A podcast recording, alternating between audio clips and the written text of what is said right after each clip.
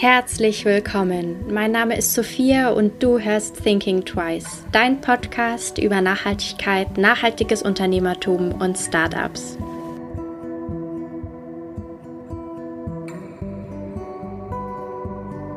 Zusammen mit Barbara von Emerald Berlin habe ich über politisches Engagement, die Kommunikation von Nachhaltigkeit in den sozialen Medien und Mode als Möglichkeit, Botschaften zu verbreiten, geredet. Herzlich willkommen zu meinem Podcast. Heute habe ich die Barbara bei mir. Halli, hallo. Hallo, ich freue mich hier zu sein. Ich freue mich auch total. Äh, ein paar von euch haben vielleicht die Barbara hier schon mal gehört. Sie war nämlich ganz am Anfang von meinem Podcast, ich würde sagen vor einem Jahr ungefähr, äh, bei mir schon mal zu Gast. Deshalb freue ich mich total, dass du nochmal da bist und dir die Zeit nimmst. Gerne. Möchtest du dich trotzdem noch mal kurz vorstellen und vielleicht auch dein Unternehmen mal so kurz umreißen? Ja, gerne. Also ich bin Barbara, ich bin die Gründerin von Emerald Berlin und was wir machen ist im Prinzip Influencer-Marketing für NGOs über wirkungsaufgeladene Produkte. Also wir nutzen hauptsächlich Mode dafür mhm. und ähm, was wir eben machen ist gemeinsam mit Influencern soziale Kollektionen designen. Das heißt, unsere Produkte sind immer direkt mit einem sozialen Projekt verbunden ähm, und dann designen wir eben mit dem Influencer eine Kollektion, ähm, um eben das soziale Thema dahinter zu promoten. Das heißt, ähm, er macht Produkte, deren Message dann ähm, auf dieses Projekt abzielen und im besten Fall bildet er, ähm, wir nennen es Social Squad, also eine Gruppe um sich, die eben dann gemeinsam dieses soziale Thema bespricht. Und ähm, unser Shop funktioniert dabei wie so eine Awareness-Plattform wo man quasi über ganz viele soziale Themen ähm, etwas lernen kann. Und unser Ziel ist es eigentlich immer, dass man uns verlässt mit, ähm, ich habe was gefunden, was ich vorher nicht kannte, was total gut zu mir passt und was ich dauerhaft unterstützen möchte. Und ähm, genau, das mache ich seit jetzt zwei Jahren. das ist ganz schön einen komplexen Prozess einfach mal so einfach formuliert gefühlt. Dankeschön. ähm, kannst du noch ein bisschen was dazu erzählen, wie du dazu gekommen bist? Ich glaube, damit wir die Hörerinnen und Hörer so ein bisschen abholen.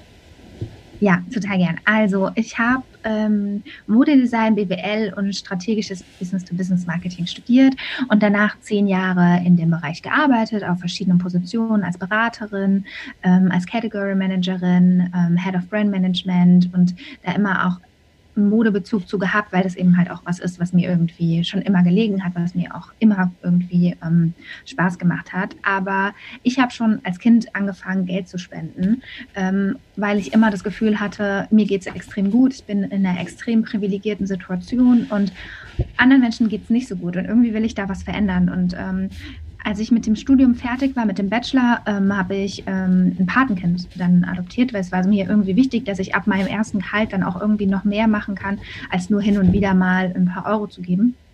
Und habe dann so über die Jahre ähm, gemerkt, dass meine Freunde das alle nicht tun und habe mich immer gefragt, woran liegt es? Mhm. Und wenn wir darüber gesprochen haben, dann war das eigentlich auch immer so, dass sie gesagt haben, mir fehlt der Bezug dazu. Also ich weiß gar nicht, für was soll ich spenden und so weiter. Mir ging es damals einfach darum, ich will irgendwas machen, also habe ich einfach gegoogelt und habe halt geschrieben, Patenkind, bla bla bla. Und mir war auch egal, wo das ist oder ob das ein Mädchen oder ein Junge ist oder alles war mir total egal. Ich wollte einfach nur etwas tun.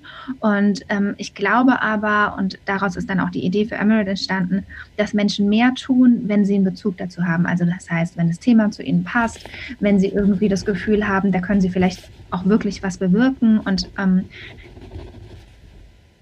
deshalb ist, glaube ich, unser Approach, also dass wir halt sagen, man kommt zu uns, man lernt verschiedene Themen kennen und kann sich dann so ein bisschen vororientieren mit einer einfachen Sprache auch, mit einfachen kurzen Infos und dann zu sagen, okay, ich, das Thema interessiert mich, da will ich mehr lesen ähm, und dann halt bei der NGO direkt oder auch generell über ähm, Suchmaschinen quasi mehr zu erfahren, ähm, glaube ich, ein ganz guter Ansatz, um Leute dazu zu bringen, ähm, sich einfach mal mit den Themen auseinanderzusetzen und zu gucken, ob was für sie dabei ist. Genau. Ja, ja. Das ist und ihr arbeitet ja dann direkt mit NGOs zusammen. Wie jetzt, wenn jetzt jemand hier gerade zuhört, der Gründer, Gründerin ist, wie kann man sich das so auch aus Unternehmer- oder Unternehmerinnen-Sicht vorstellen, so die Zusammenarbeit mit so NGOs? Ähm, ich würde lügen, wenn ich sagen würde, es ist immer einfach. Ja. Also es ist tatsächlich nicht immer einfach. Ähm, NGOs haben andere Arbeitsprozesse, als wir es tatsächlich aus der freien Wirtschaft gewohnt sind. Und ähm, ich habe ja vorher auch nie mit NGOs gearbeitet. Ich habe immer in der freien Wirtschaft gearbeitet und ähm, muss sagen, dieser Sprung, den habe ich mir einfacher vorgestellt. Ähm, ich dachte, okay, ja, die freuen sich ja, weil im Endeffekt ist es ja was Gutes für die und es gibt ganz, ganz viele, die richtig großartig sind, die sich auch total freuen, die richtig gut mitarbeiten. Man muss aber einfach sagen, dass das, was wir machen, also Social Media oder New Media Marketing, ähm, für viele in NGOs einfach ganz weit weg ist, weil deren ähm, Arbeitsmittelpunkt einfach wirklich ein ganz anderer ist. Und das ist manchmal gar nicht so einfach. Ähm, sie den Nutzen, den sie da bekommen, äh, auch nutzbar zu machen. Also, das heißt zum Beispiel, wir designen mit einer total tollen Influencerin oder einem Influencer eine Kollektion ähm, und dann teilen das auch ganz, ganz viele Leute und es ist total toll und wir denken, ach super, und die NGO teilt es nicht. Und man fragt sich, warum? Mhm. Und dann sagen die, ah, das war am Wochenende, wir arbeiten am Wochenende nicht. Mhm. Und man denkt, Ah, okay, interessant. Das ist natürlich total, äh, ja, darüber habe ich gar nicht nachgedacht, dass bei euch nicht jemand permanent am Handy ist, so wie bei uns, ähm, wo wir einfach alle einen Zugang quasi zu Instagram haben und jederzeit ähm, das geteilt werden kann, wenn sowas ist, weil das halt doch auch irgendwie wichtig ist. Ja. Und äh, ja, diese Zusammenarbeit ist auf jeden Fall anders und man muss anders äh, lernen, damit umzugehen. Aber ich glaube, wenn man es dann einmal hat und eine tolle NGO gefunden hat, dann ist es auch eine sehr bereichernde ähm, Arbeit, weil man natürlich immer weiß, das, was man tut, hat halt auch direkten sozialen Impact und man hat eben halt doch auch einen direkten Einfluss auf die Wirkung von etwas und das ist halt dann doch eben schön. Aber wie gesagt, gerade das, was wir machen, ist ähm, für NGOs teilweise, obwohl sie es sehr, sehr dringend brauchen, sehr, sehr weit weg. Mhm. Ja. Jetzt hast du schon gerade mal so den sozialen Impact angesprochen. Mm, dein Unternehmen ist ja dann wirklich so dieser Bereich soziale Nachhaltigkeit. Es gibt ja diese drei Bereiche der Nachhaltigkeit. Ähm, meinst du, aber wenn ich jetzt, wenn ich jetzt ein Unternehmen gründen würde und das ist jetzt in Anführungszeichen primär nur ökologisch nachhaltig, meinst du, es ist mhm. wichtig, sich auch als neu gegründetes Startup auch sozial nachhaltig zu engagieren oder auszurichten? Also ich glaube, es kommt immer total auf das Thema an. Mhm. Ich glaube, wenn man ökologisch nachhaltig ist, was wir ja auch sind, dadurch, genau. dass wir eben nur nachhaltige Produkte verwenden, dann ist das schon mal extrem viel. Und das ist auch, man darf nicht vergessen, wie viel Arbeit das ist, wie teuer das auch ist ähm, und wie also wie das auch die Margen beeinflusst, die man hat. Mhm. Und zusätzlich dann noch ein soziales Thema dazu zu nehmen, das hört sich erstmal immer so an, als wäre das ganz einfach, aber ist es nicht. Und deswegen ähm, finde ich nicht, dass das eine Grundvoraussetzung sein sollte. Aber wenn es zum Thema passt und man die Möglichkeiten hat und ähm, auch die ähm, Ressourcen hat, weil es eben auch nochmal ressourcenfressend ist, dann ähm, ist das natürlich immer ein schönes Add-on. Ähm, ich glaube, was man aber immer machen kann, ist einfach auch auf faire Bedingungen in der ganzen Produktion zu arbeiten äh, zu achten. Ja. Ähm, also das heißt nicht nur nachhaltig, was das Produkt angeht, dass es eben eben aus nachwachsenden Rohstoffen ist oder dass man da eben auf gewisse ähm, Herstellungsmethoden achtet, sondern immer halt auch den fairen Aspekt mit reinnimmt. Und ich glaube, ähm, wenn man fair und nachhaltig ist, dann hat man schon extrem, extrem viel geschafft. Ja, definitiv. Ich meine, faire Bezahlung ist ja eigentlich auch so ein Part der sozialen Nachhaltigkeit nochmal. Ähm, ja, aber das, das haben viele nicht. Also ja. es gibt viele Unternehmen, die sagen, wir sind nachhaltig. Also auch wenn man zum Beispiel so große Ketten anguckt, wenn die sagen, ihre Kollektionen sind nachhaltig, dann mag das für das Produkt prinzipiell grundsätzlich auch irgendwo eine Berechtigung haben, weil sie vielleicht einen, einen nachwachsenden Rohstoff verwenden oder dann doch mal auf Biobaumwolle für zwei, drei Teile gehen. Ja. Aber das heißt nicht, ein gutes Produkt ist, ne? weil es immer noch nicht fair ist. Und ähm, ich glaube, wie gesagt, also wenn man die beiden Punkte schon miteinander mischt, also schon die beiden Aspekte hat, dann hat man schon extrem viel. Ja, ja, das glaube ich auch. Mhm. Nochmal um dieses soziale Thema nochmal mit aufzugreifen.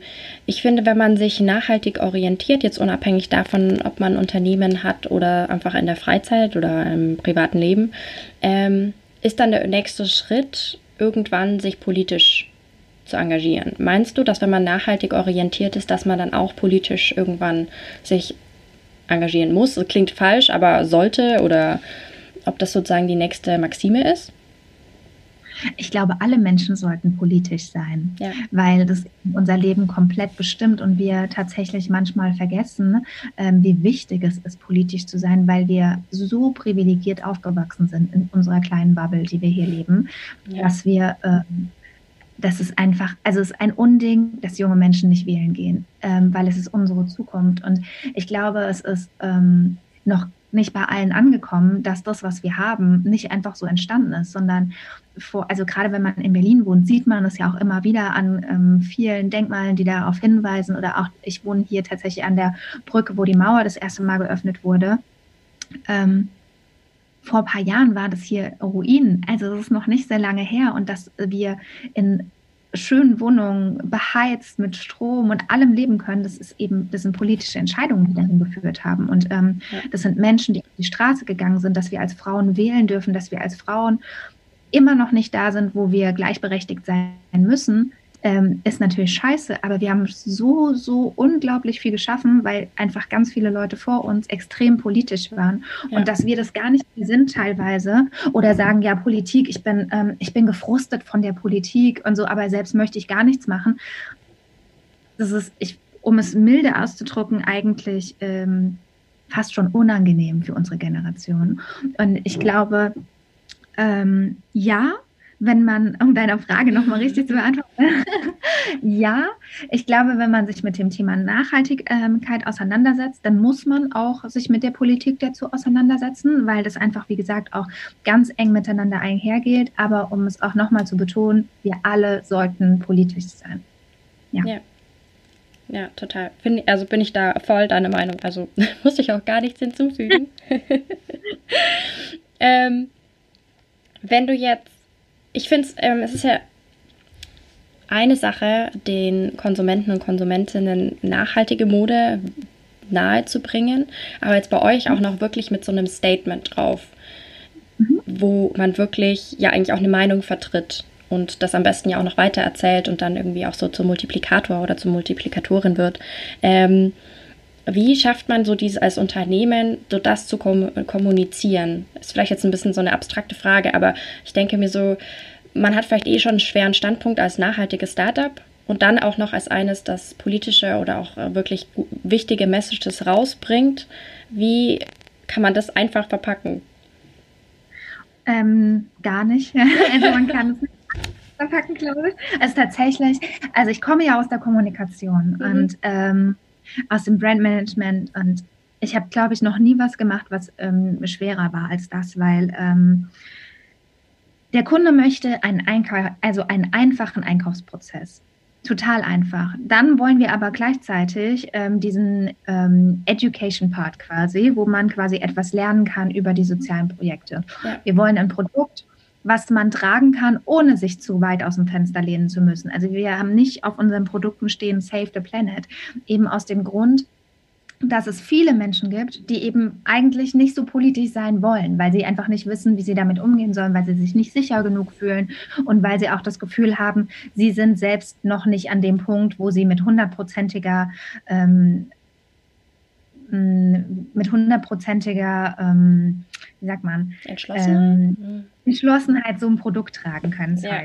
Ähm, Genau, und deswegen machen wir unsere Produkte tatsächlich so, dass man sie erstmal auf jeden Fall tragen kann, dass Leute dich darauf ansprechen, vielleicht weil es ihnen gefällt oder ne, weil man eben das Gefühl hat, ähm, ja, das ist cool. Und dann ähm, eben man die Geschichte erzählen kann, wenn man möchte oder wenn man, also ne, wie man, man ist da selbst frei drin. Und so machen wir es auch mit unseren Kooperationspartnern.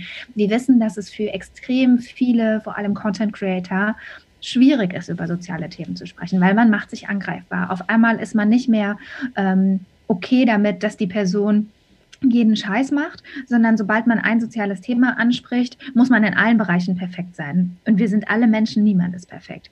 Aber weil das liegt so ein bisschen daran, dass wir Menschen uns immer so ertappt fühlen. Ne? Also das heißt, ähm, mir zum Beispiel auch, wenn jemand sagt, ja toll, dass ihr nachhaltige Mode macht, dann sage ich total oft, ja, aber ich trage nicht nur nachhaltige Mode. Ja. So als Reflex weil ich mich irgendwie schützen will, weil ich irgendwie das Gefühl habe, ich muss mich da abgrenzen. Und ich glaube, genauso ist es in der Kommunikation auch. Und ähm, ich glaube, dass ähm, gerade bei uns es tatsächlich so ist, wir wissen, dass Leute sehr häufig zu uns kommen und sehr viel Zeit bei uns verbringen, bevor sie kaufen. Also deutlich länger als in allen anderen Unternehmen, mit denen ich je gearbeitet habe. Unsere Zahlen sind ganz anders. Mhm. Unsere KPIs sind auch ganz anders. Und wir glauben, das liegt daran, dass die Leute unsicher sind. Die wollen keinen Fehler machen. Das heißt, die kaufen ein Produkt nicht nur, weil es ihnen gefällt, ähm, sondern die sagen dann halt, ja, aber eigentlich würde ich gerne ein anderes Projekt unterstützen. Und das ist halt schon eigentlich der falsche Ansatz, weil eigentlich unterstützt man dadurch, dass unsere Plattform ja ein Multiplikator ist, immer alle, weil man redet davon und jemand anders findet vielleicht ein anderes Projekt, was ihm extrem gut gefällt. Mhm. Ähm, aber auch da, die Leute wollen keinen Fehler machen. Es ist nicht einfach ein äh, nachhaltiger Pullover oder ein nachhaltiges T-Shirt, was einem gefällt, sondern eben halt auch das. Und deswegen macht es die Kommunikation extrem komplex. Und wir müssen auf so viele Punkte achten und immer so versuchen, einen guten Mix aus allem zu kreieren und testen da auch total viel. Also wir verändern die Kommunikation auch permanent, mhm. um eben zu gucken, was ist denn jetzt wirklich der einfachste Einstieg für den Konsumenten, um zu verstehen, okay, ja, ich unterstütze, ja, das gefällt mir und ich trage noch was Nachhaltiges. Also all die Bausteine, die wir haben, die eben dann doch sehr komplex sind, in ja. einen kurzen Satz an zu bekommen, ja.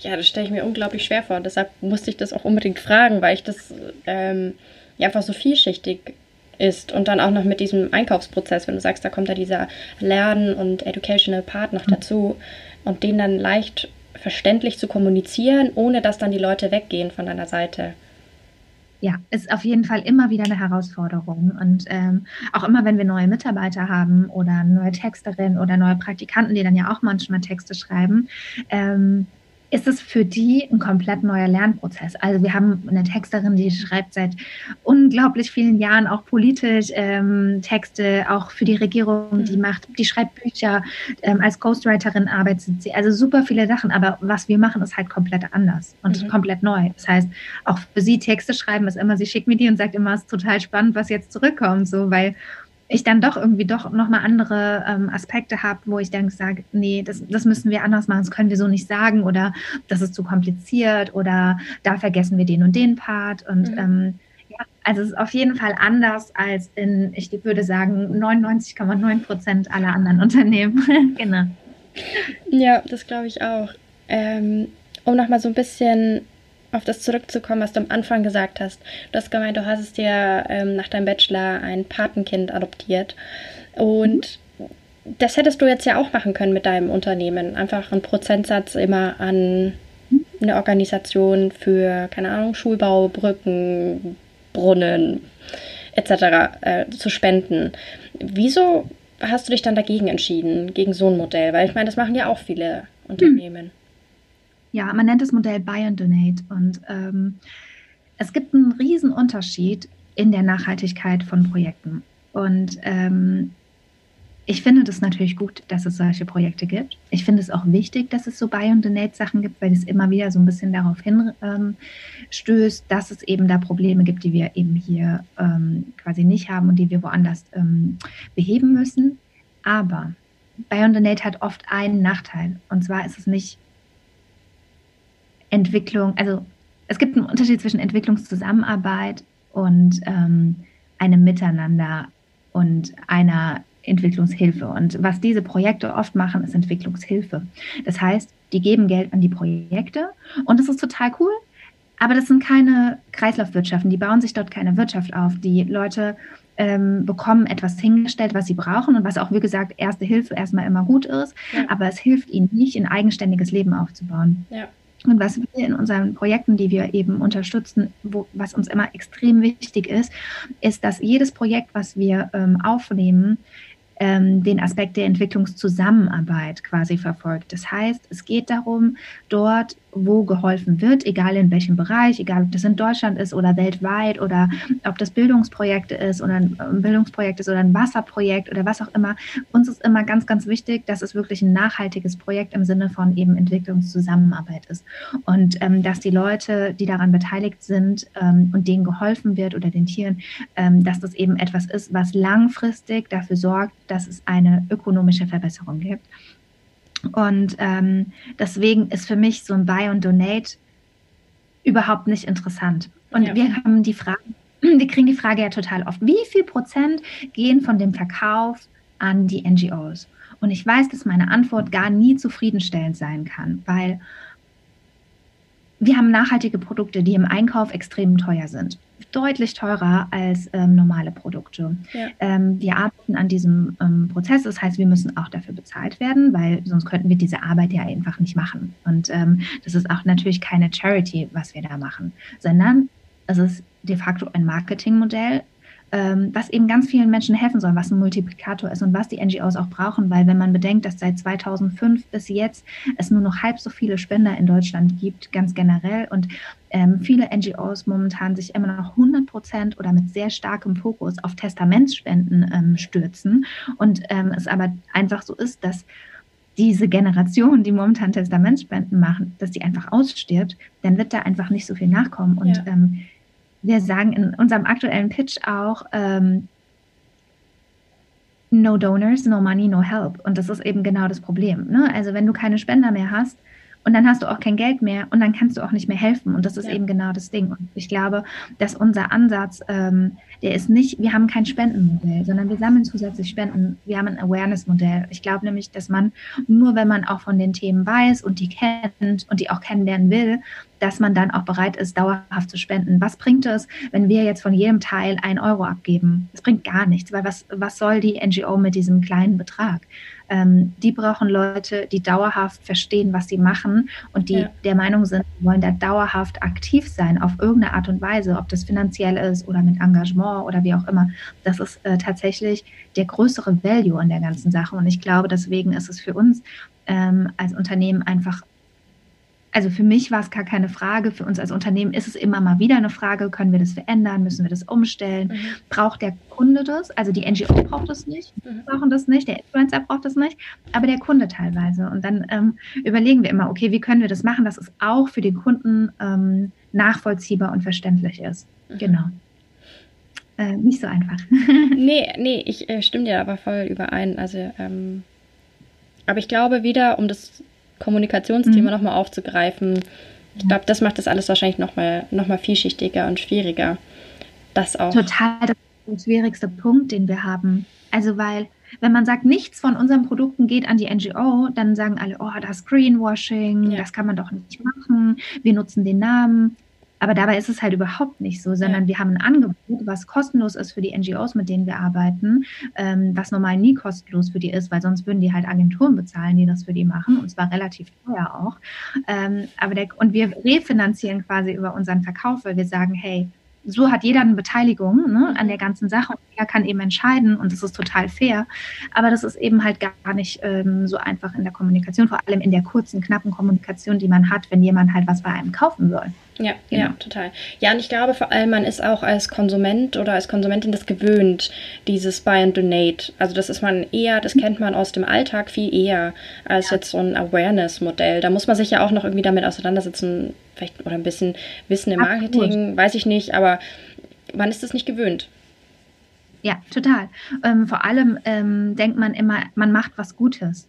Also man denkt immer mit Buy and Donate, toll, da mache ich was Gutes. Wenn ich jetzt das Produkt kaufe, dann kriegt auch noch jemand was davon. Ja. Ähm, das ist nicht in allen Fällen der Fall. Und wenn jetzt zum Beispiel so eine große Kette ein Produkt macht, wo sie sagen, davon spenden wir 100 Prozent, dann tut es denen halt überhaupt nicht weh. Also das ist halt was ganz anderes. Und das ist auch, wenn die so eine kleine Awareness-Kollektion dann hin und wieder machen, dann ist es für die Image. Und das könnte man als Greenwashing bezeichnen. Ja. Ne? Oder ja. ähm, was, als was man es immer bezeichnen möchte, weil es tatsächlich einfach so ist, ähm, dass sie da halt einmal was Gutes tun, aber die verdienen natürlich mit dem Image, was sie dadurch wieder aufbauen, ähm, ja, einfach doppelt so viel wieder an ihren anderen Produkten, wenn man so will. Und bei uns ist es tatsächlich so, dass wir sagen, wir haben so Produkte, die einfach nur dafür da sind, Cash zu machen. Die haben wir gar nicht. Das heißt, wir müssen eben gucken, wie wir das machen. Das ist eben ein ganz, ganz anderes Modell, auch wenn es auf den ersten Blick natürlich total ähnlich aussieht. Ja, total. Und dann, wenn man sich aber dann wahrscheinlich mehr damit beschäftigt, auch nicht mehr so, oder ist es einfach nicht so leicht greifbar dann, wie du sagst, dann sind ja. die äh, Käufer und Käuferinnen irgendwie so ein bisschen so wie, ihr spendet da gar nichts. Mhm. Ja, genau. Aber wir sind kein Spendentool, sondern wir machen Awareness. Aber ja, genau, du hast halt recht. Das ist genau der Punkt und das ist extrem schwierig. Also es ist extrem schwierig, ähm, das so zu kommunizieren, dass alle am Ende verstanden haben, dass es wahrscheinlich die langfristig bessere Alternative ist. Aber ja, es ist eben für den Konsumenten nicht greifbar manchmal. Ja, ja. Du hattest, bevor wir angefangen haben aufzunehmen, äh, kurz mhm. was erzählt, dass ihr in die Tech-IT-Branche geht. Was Was hat es denn damit auf sich? Äh, vor allem, es scheint jetzt irgendwie so auf den ersten Blick auch nicht so, wenn du sagst, ihr seid ein Modeunternehmen eigentlich. Ähm, was genau habt ihr vor? Also wir tatsächlich bezeichnen uns nie als Modeunternehmen. Mhm. Ähm, mhm. Ich glaube, wir sehen nach außen so ein bisschen so aus, aber ja. wir sehen das überhaupt nicht so. Also ich sage schon immer, wir sind ein Marketingunternehmen wir machen Marketing und ähm, ganz klassisch ähm, auch über ein Produkt und ganz klassisch auch über viel Text und Info, ähm, eben halt mit einem anderen ähm, Hintergrund. Mhm. Und ähm, was wir eben jetzt machen, ist, ähm, wir haben all diese Informationen, die wir über die letzten Jahre auch gesammelt haben. Also wie arbeitet man mit NGOs am besten? Ähm, wie kann man Influencer am besten in diesen Prozess integrieren? Wie funktioniert es mit dem ganzen Design der Kollektion und dem Verteilen und so weiter? Mhm. Ähm, und was andere, also wir beraten ja auch und ähm, was für andere Schwierigkeiten haben NGOs denn im Alltag ähm, etwas für junge Menschen zu machen. Mhm. Und ähm, daraus habe ich ähm, vor ungefähr einem Jahr angefangen, ähm, ein Scribble zu machen, wo es darum ging, ähm, zu gucken, okay, wie kann man das alles miteinander verwenden? Wie kann man das technisch lösen, dass NGOs viel, viel, viel mehr für diese Zielgruppen machen können, ohne dass sie auf einmal New Media Experten werden müssen, mhm. ähm, ohne dass ähm, sie da jetzt irgendwie extrem viel Zeit reinstecken, weil es eben doch so ist, dass dieses Ganze, wir bereiten Spender darauf vor, Spender zu werden, äh, ist ein langfristiger Prozess, der eben nicht einen direkten Return of Invest hat. Also zumindest keinen, den du direkt, direkt messen kannst, sondern es ist ein langfristiger Prozess. Ja. Und für viele NGOs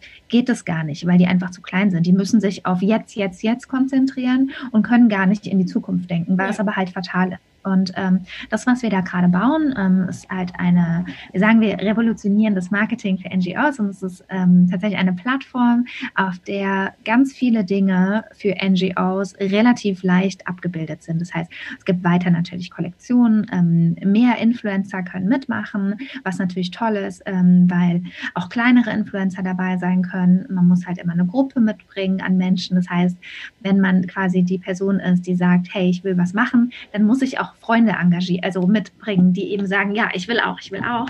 Und ich glaube, dass es eben ganz toll ist, weil es so einen Multiplikatoreffekt hat. Und dann hat die NGO eben halt die Möglichkeit, auch noch andere Partner zu finden, in der Zukunft auch Unternehmenspartner zu finden, weil das, was wir in der Beratung tatsächlich machen, ist, ähm, dass wir Menschen zusammenbringen. Das heißt, ähm, wir launchen jetzt, ähm, das wird ja dann nach Ausstrahlung dieses Podcasts sein, aber ähm, für uns jetzt aus der jetzigen Zeit ist es nächsten Donnerstag, da launchen wir ein Projekt mit Treatwell zum Beispiel.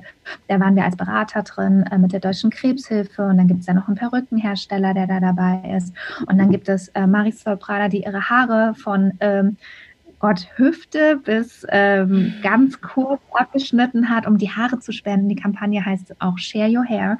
Und Florian Ferrino ähm, hat die Haare abgeschnitten. Es gibt einige andere, ähm, die auch noch Haare spenden in diesem ganzen Prozess. Auch eine Treatwell-Mitarbeiterin, die sagt, hey, total gerne will ich das auch machen. Und ähm, das ist so spannend, das zu sehen, wie diese Zusammenarbeit dann auch funktionieren kann, wenn man da ähm, gut zwischendrin sitzt und vermittelt und sagt, okay, also wir haben das soziale Projekt, wir haben die Deutsche Krebshilfe, die ähm, aufmerksam machen möchte eben auf ähm, das, das ganze Thema, was so ein bisschen dahinter steht.